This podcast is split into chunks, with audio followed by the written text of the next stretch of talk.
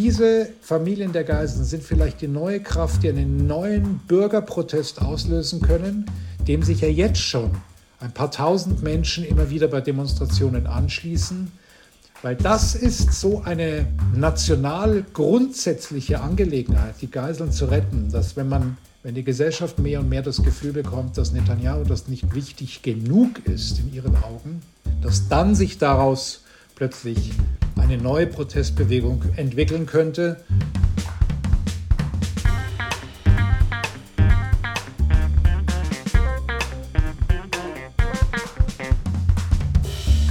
Willkommen zu Folge 86 von Erststimme. Die Situation im Nahen Osten ist nach wie vor unübersichtlich. Nach dem brutalen Angriff der Hamas auf Israel vor heute genau vier Monaten geht das israelische Militär weiter gegen die Terrorgruppe im Gazastreifen vor. Diese Gegenangriffe sind international umstritten.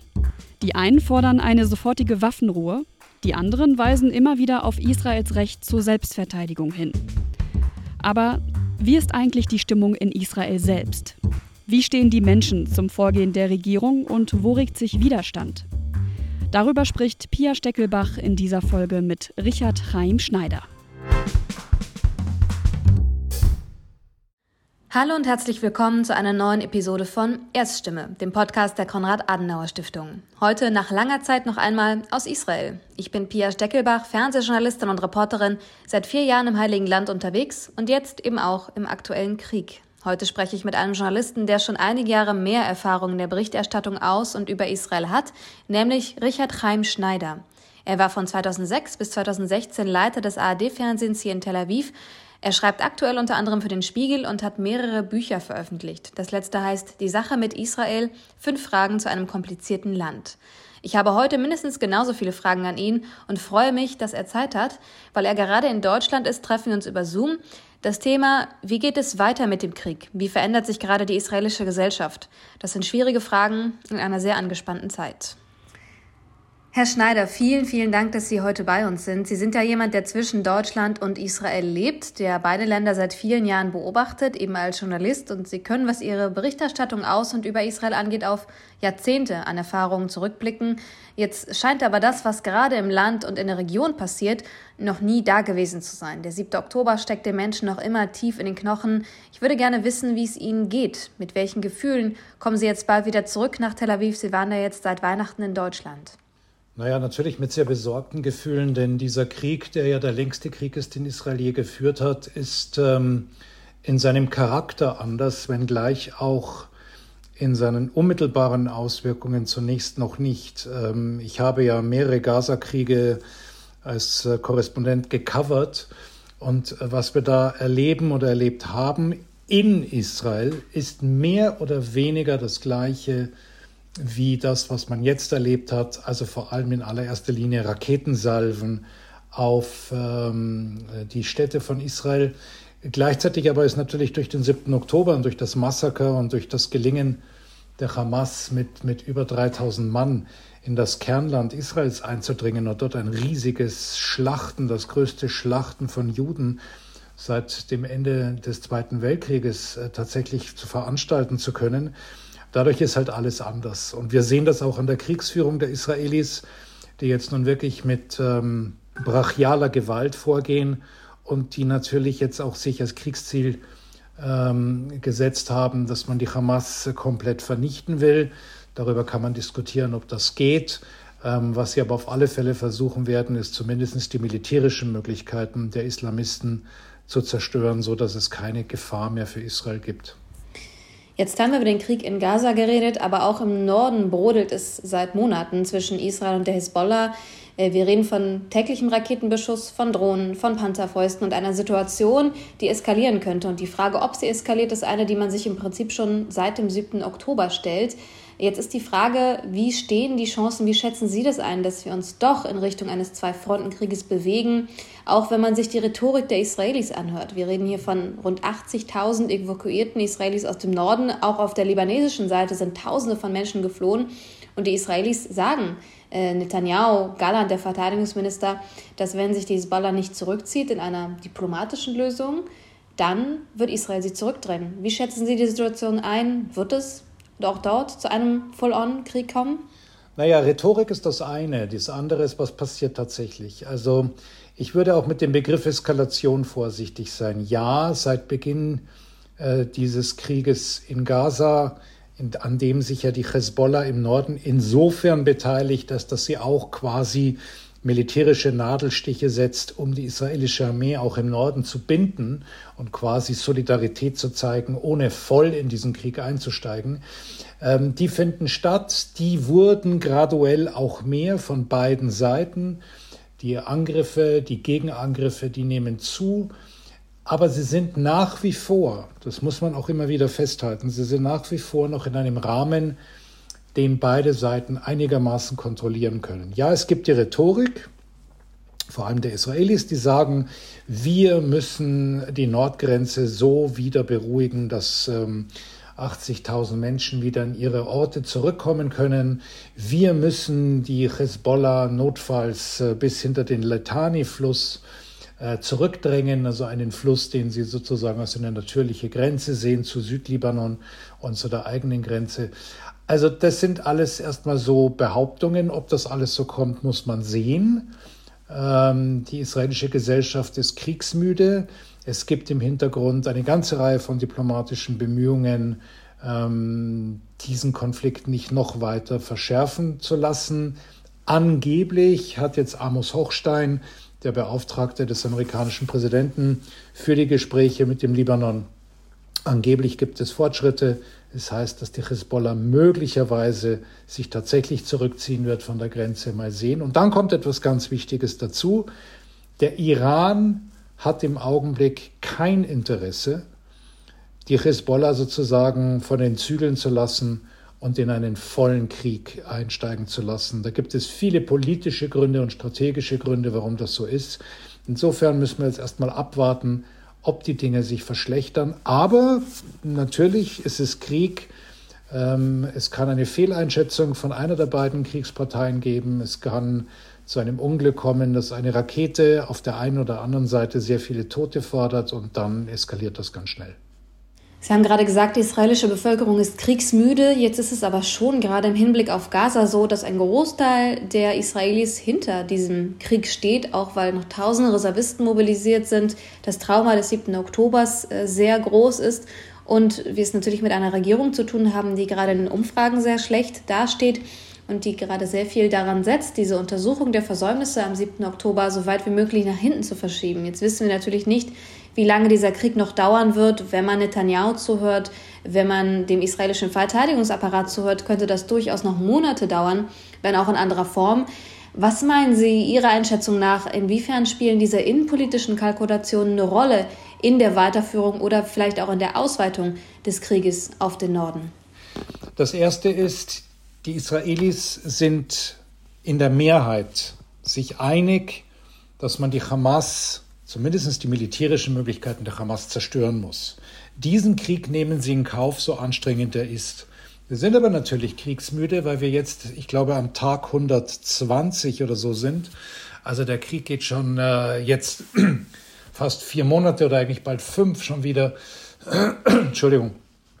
Ähm, insofern sind natürlich die Menschen müde, weil sie auch ihre eigenen Familien, ihre Söhne, ihre Töchter da in diesem Krieg haben und natürlich möchten, dass das so schnell wie möglich vorbei ist. Aber festzuhalten, der Krieg mit der Hamas wird akzeptiert.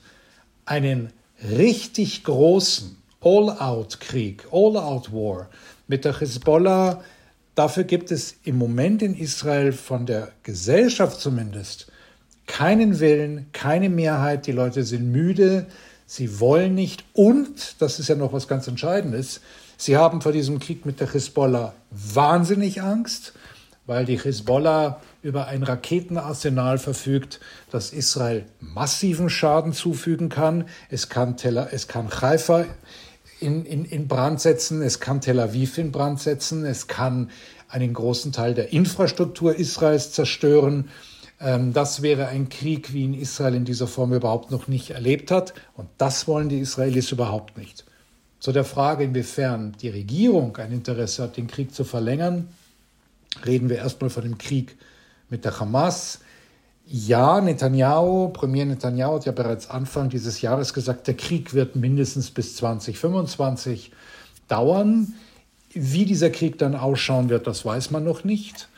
Aber dass er ein Interesse oder dass seine Regierung ein Interesse hat, den Krieg quasi zu verlängern, weil sie ja auch alle die Umfrageergebnisse lesen und wissen, dass in dem Augenblick, wo es Neuwahlen gibt, sie weg vom Fenster sind. Dass im Hintergrund Netanyahu die Sorge hat, dass sein Prozess wegen mutmaßlicher Korruption in drei Fällen dann irgendwie weitergeht und der am Schluss doch noch verurteilt hat und im Schlimm, verurteilt wird und im schlimmsten Fall vielleicht sogar mit einer Gefängnisstrafe rechnen muss. Das ist alles, was viele Experten in Israel sehen als eine Gefahr, dass er diesen Krieg nicht im Interesse der Gesellschaft führt, sondern in seinem eigenen Interesse. Ob er sich trauen wird, den Krieg mit der Hezbollah eskalieren zu lassen, schwer zu sagen. Ich will mal hoffen, dass nein. Wir reden jetzt natürlich sehr viel über den aktuellen Krieg. Dabei war ja das ganze letzte Jahr 2023 von vielen großen Ereignissen hier in Israel geprägt. Wir haben alle noch die Bilder im Kopf von den Massenprotesten gegen die geplante Justizreform. Jetzt gerade ist die Zufriedenheit mit der Regierung natürlich auch unglaublich groß. Trotzdem sieht man keine großen Demonstrationen auf den Straßen. Natürlich versammeln sich die Leute oder konzentrieren sich gerade auf den andauernden Krieg. Trotzdem geht es gerade um wahnsinnig viel um die Zukunft dieses Landes ähm, warum sieht man diese Bilder jetzt nicht? Man sieht die Demos der Geiselfamilien, die für eine Einwilligung in einen Geiseldeal äh, kämpfen. Trotzdem lässt sich das nicht vergleichen mit dem, was letztes Jahr auf den Straßen los war, obwohl es ja gerade, könnte man meinen, noch um so viel mehr geht. Woran meinen Sie, liegt das? Ich glaube, da gibt es mehrere Gründe dafür. Das eine ist das, was Sie gerade selber erwähnt haben, eine gewisse Müdigkeit der Gesellschaft nach den Monaten der Demonstrationen gegen die Justizreform. Und dann in diesem innenpolitischen, innergesellschaftlichen Kampf, den Israel über Monate geführt hat, um die Frage, bleibt Israel ein liberaler Staat oder nicht, kommt plötzlich dieser Schock, dieses Trauma, diese, diese Katastrophe des 7. Oktober, die die Gesellschaft zumindest für kurze Zeit erstmal wieder geeint hat, weil man verstanden hat, auch aufgrund dieses Angriffs, dass die Hamas nicht für eine Zwei-Staaten-Lösung kämpft, sondern um die Tötung von Juden, egal welchen. Und das ist natürlich erst einmal als Reflex ganz klar. Die Gesellschaft hält zusammen. Man muss jetzt in den Krieg ziehen. Man muss ähm, die Soldaten moralisch unterstützen. Das hat übrigens die Gesellschaft sehr viel besser getan als ähm, die Politik. Die Politik hat ja schon sehr früh, also Netanyahu hat schon sehr früh angefangen, das Militär und die Geheimdienste verantwortlich zu machen für das Versagen am 7. Oktober. Ja, natürlich ist das Militär und sind auch die anderen Organe, Sicherheitsorgane ähm, verantwortlich für das Versagen, aber das größte Versagen und die Hauptverantwortung trägt natürlich der Regierungschef. Ähm, Netanyahu hat das von Anfang an abgelehnt, da Verantwortung zu übernehmen. Nicht nur das, er hat ganz am Anfang dieses Krieges auch einmal ein Tweet abgesetzt, in dem er Militärführung und Geheimdienste massiv beschimpft. Da bekam er einen solchen Shitstorm, dass er das zurückziehen muss, dass er das löschen musste. Er hat aber seine Behauptung nicht zurückgenommen. Er hat nur das Tweet für das Tweet sich entschuldigt. Ähm, das heißt, dass die Gesellschaft im Anfang dieses Krieges sich wie immer im Krieg erstmal hinter die Fahne stellt. Es sind die eigenen Söhne, es sind die eigenen Töchter, die dann den Krieg ziehen. Und man sagt, unsere Zwistigkeiten und die Probleme mit der äh, Politik und mit der Regierung, die lösen wir hinterher. Nun ist die Frage, wann dieses hinterher sein wird, äh, eine immer größere, mit einem immer größeren Fragezeichen versehen, weil der Krieg dauert und dauert und dauert. Und eben, was wir gerade gesagt haben, ähm, es gibt die Spekulationen, es gibt die Angst, es gibt die Sorge, dass Netanyahu möglicherweise diesen Krieg so lange wie möglich hinziehen will, um an der Macht zu bleiben. Aber ich sehe im Augenblick dennoch noch nicht die Massenbewegung gegen diese Regierung, auch wenn die Stimmung eindeutig gegen diese Regierung ist, das zeigen ja alle Umfragen, weil man eben immer noch in dieser Disziplin des Krieges ist, einerseits, weil man andererseits auch die Sorge hat, dass Massendemonstrationen die Gesellschaft noch mehr verunsichern, aber vor allem auch die Soldaten noch mehr verunsichern und ihnen nicht genügend Rückhalt geben. Und dann aber auch wieder die, die Müdigkeit und die Erschöpfung der Gesellschaft ähm, irgendwie sich jetzt wirklich in dieser Situation aufzulehnen gegen Netanyahu und seine rechtsextreme und ultraorthodoxe Regierung. Allerdings gibt es hier ein Momentum, das jederzeit kippen könnte, je nachdem, wie die Regierung damit umgeht. Und das ist die Frage der Geiselbefreiung. Die Geiselbefreiung ist für Israel eine moralisch, ethisch absolute, ein absolutes Muss. Der israelische Staat, der jüdische Staat wurde gegründet, damit Juden nicht nur in Israel, sondern überall auf der Welt einen Ort haben, wo sie nie wieder dem ausgesetzt sind, was sie 2000 Jahre erleben mussten. Verfolgung, Pogrome, den Holocaust, also jede Form von, von Vernichtung. Der 7. Oktober war ein Bruch dieses Paktes, den der Staat mit, der, mit dem jüdischen Volk und mit der israelischen Gesellschaft gemacht hat, weil nämlich genau das konnte er nicht verhindern. Es war ein Massaker, es war ein, wirklich das, das, das schlimmste Abschlachten von Juden seit 1945 und das ausgerechnet auf israelischem Territorium und um das auch nochmal festzustellen, auf dem Kernland Israels, also nicht einmal in den besetzten Gebieten. So, die Rückholung der Geiseln ist darum auch ein, ein moralischer Anspruch, den der Staat, den die Gesellschaft an sich selbst setzt.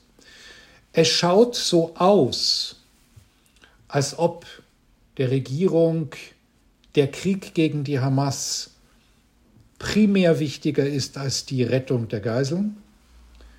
Netanyahu sagt, das sei nicht der Fall, man würde im Hintergrund ganz vieles tun. Man hört auch immer wieder von Gesprächen und Verhandlungen.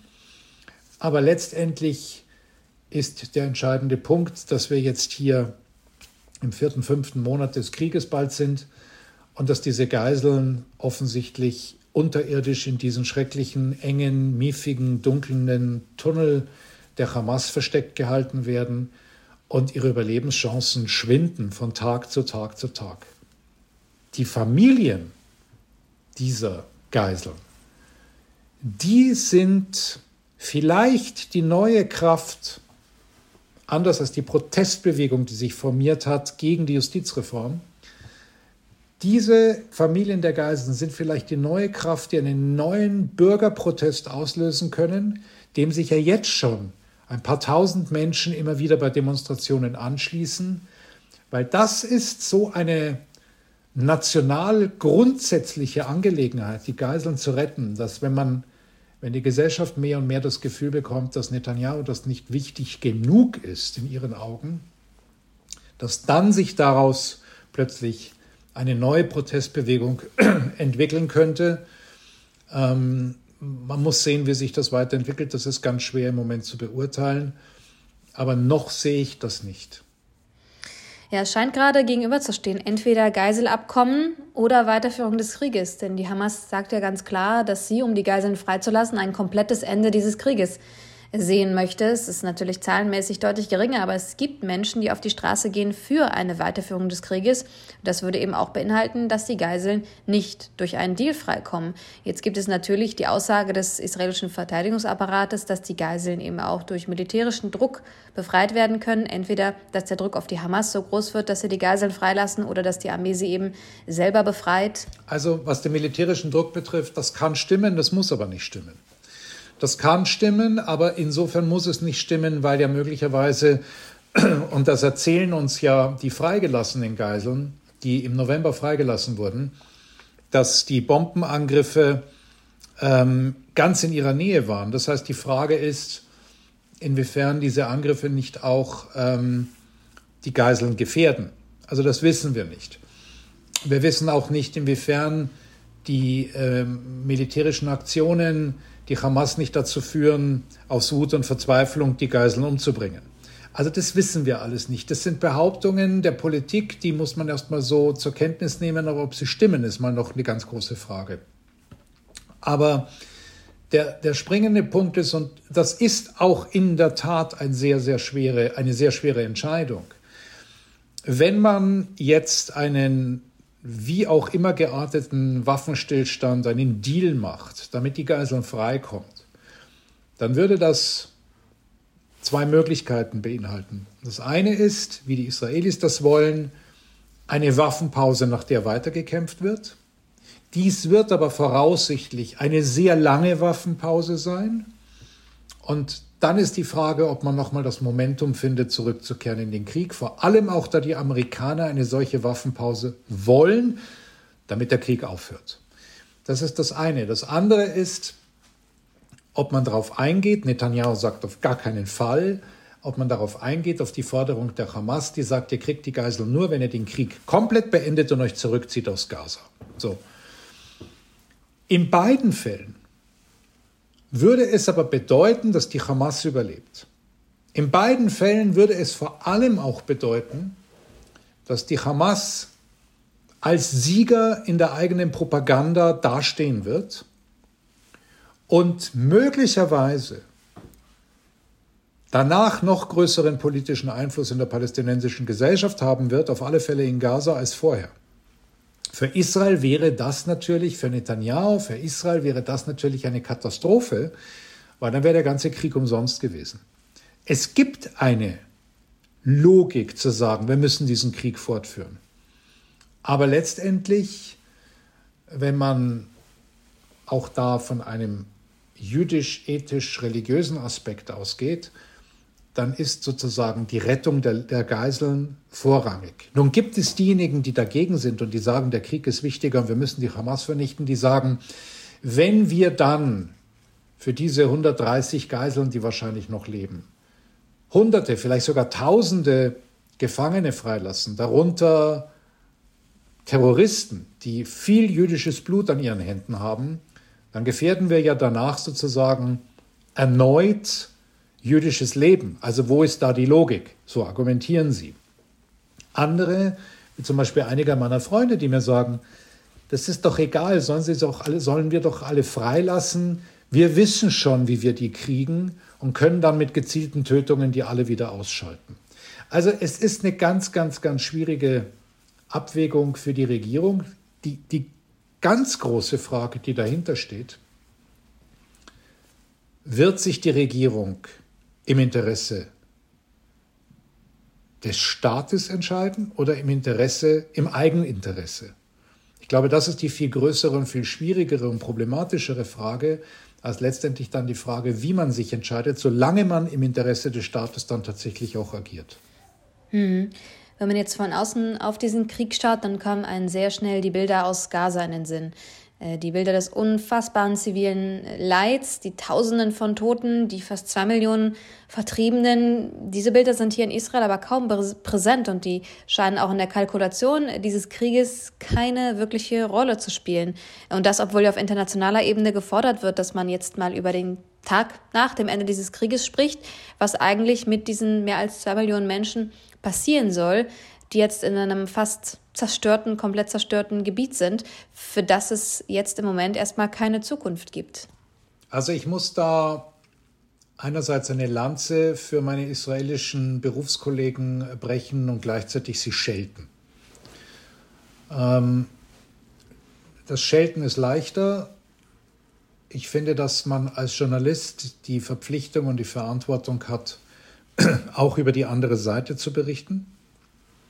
Das ist mein Job, wenn ich Journalist bin im Krieg. Ich muss die andere Seite zeigen. Das wird in Israel, in den israelischen Medien viel zu wenig getan. Viel zu wenig. Die Lanze, die ich für die Kollegen treffen, äh, die brechen werde, ist, dass sie mit großer Kritik am Vorgehen der israelischen Regierung sich abarbeiten, dass sie Fragen stellen, welche Interessen dieser Premier tatsächlich hat, dass sie extrem kritisch mit der Politik umgehen und, nachdem ich vorher sie gescholten habe, dass sie nicht genug über die andere Seite berichten, ich weiß nicht, weil wir als deutsche Journalisten zum Glück noch nie in dieser Situation waren. Ich weiß nicht, inwiefern man im Krieg, selbst als Journalist eines öffentlich-rechtlichen Senders, wie es den ja auch in Israel gibt, aber wie auch privater Fernsehsender, die im Grunde genommen die öffentlich-rechtliche Aufgabe in Israel äh, übernommen haben, weil der öffentlich-rechtliche Sender nicht wichtig genug ist, inwiefern die Medien, die Printmedien und so weiter in so einer Kriegssituation tatsächlich in der Lage wären oder wie viel Sinn es auch machen würde, wenn man ja Teil der Kriegszeit, einer Kriegsseite ist, zu sagen, ja, ja, das, was bei uns passiert, ist ganz furchtbar, aber schau mal auf die andere Seite, auf die Seite unseres Feindes, der leidet viel mehr. Ich glaube, das ist dann letztendlich menschlich, ähm, das kann man, glaube ich, menschlich dann letztendlich nicht abfordern. Das ändert aber nichts daran, dass Israel und dass diese Gesellschaft sich damit auseinandersetzen muss und vor allem die Politik damit auseinandersetzen muss, was in Gaza tatsächlich passiert. Wir kennen die Bilder, wir sehen die Katastrophe. Wir sehen das Leid der Menschen, wir kennen die Todesopferzahlen. Ähm, fast zwei Millionen Menschen sind quasi auf der Flucht, äh, so viele wie es ungefähr in Gaza gibt. Wie soll das weitergehen? Ähm, hat die israelische Armee richtig agiert? Ähm, hätte sie vorsichtiger sein können? Muss sie vorsichtiger sein? Also diese Art von Fragen äh, Rechtsfragen, aber auch militärische Fragen, die will ich hier gar nicht äh, versuchen zu beantworten, weil ich bin nicht vor Ort. Ich sehe die Situation vor Ort nicht. Ich kenne allerdings Gaza, weil ich ja oft genug in Gaza war.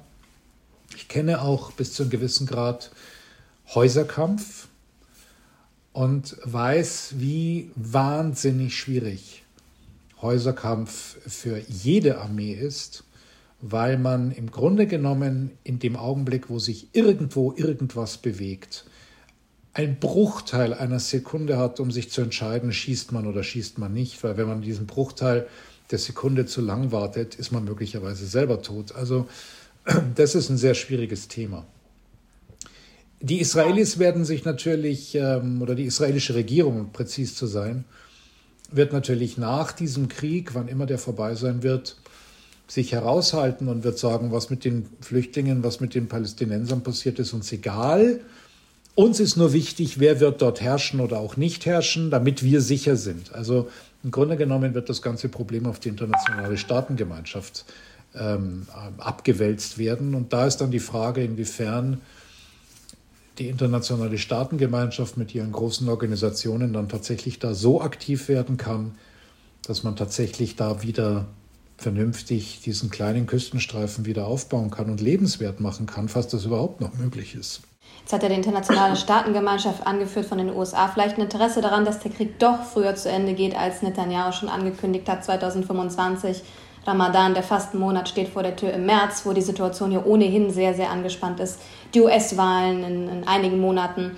Ähm, man wird sehen, wie es weitergeht. Es ist wahnsinnig viel ungewiss. Es steht wahnsinnig viel hier auf dem Spiel. Vielen, vielen, vielen Dank, Richard Reim-Schneider, dass Sie mit uns gesprochen haben und einige der wichtigen Themen hier runtergebrochen haben. Vielen, vielen Dank für Ihre Einblicke und äh, bald sind Sie auch wieder hier in Israel vor Ort. Und ähm, vielen, vielen Dank, dass Sie uns Ihre Einblicke geschildert haben, auch wenn Sie gerade nicht da sind, äh, aber von Deutschland natürlich den Blick auf die Lage hier haben. Herzlichen Dank für Ihre Zeit. Ich danke Ihnen.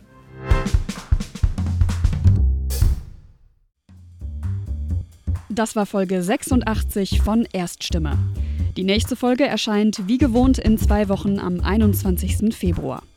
Wir freuen uns, wenn Sie auch dann wieder reinhören und wünschen Ihnen bis dahin eine gute Zeit.